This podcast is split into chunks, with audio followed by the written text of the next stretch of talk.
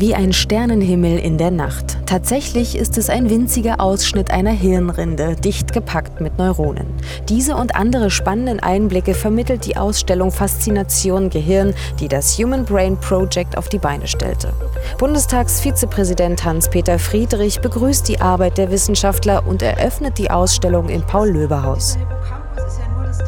Ich glaube, dass es kaum etwas Faszinierenderes, Geheimnisvolleres, aber auch Komplexeres gibt als das menschliche Gehirn.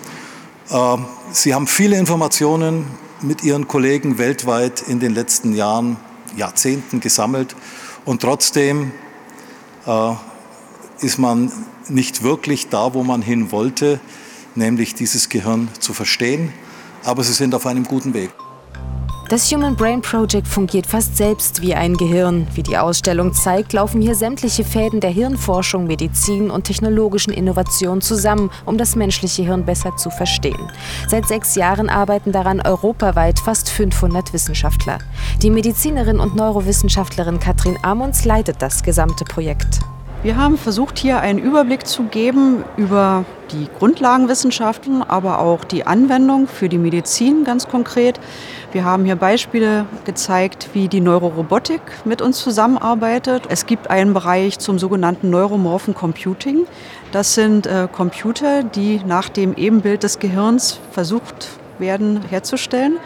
Und die sind besonders günstig, wenn man Prozesse wie Lernen zum Beispiel oder Gedächtnis simulieren möchte. Der aktuellste Stand der Neurowissenschaften, aber auch der Computerforschung ist ausschlaggebend, um dem Gedächtnis auf den Grund zu gehen. Und was wir hier machen, wir bringen diese ganzen Daten in einen gemeinsamen Raum und wir nennen das Einhirn-Atlas. Man muss sich das so vorstellen wie unsere europäische Antwort auf Google Earth.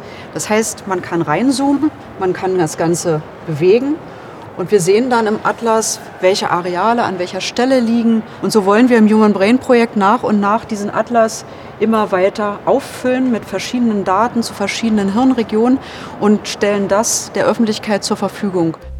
Besucher können die Ausstellung Faszination Gehirn im Paul-Löbe-Haus des Deutschen Bundestages noch bis zum 19. Dezember 2019 besuchen.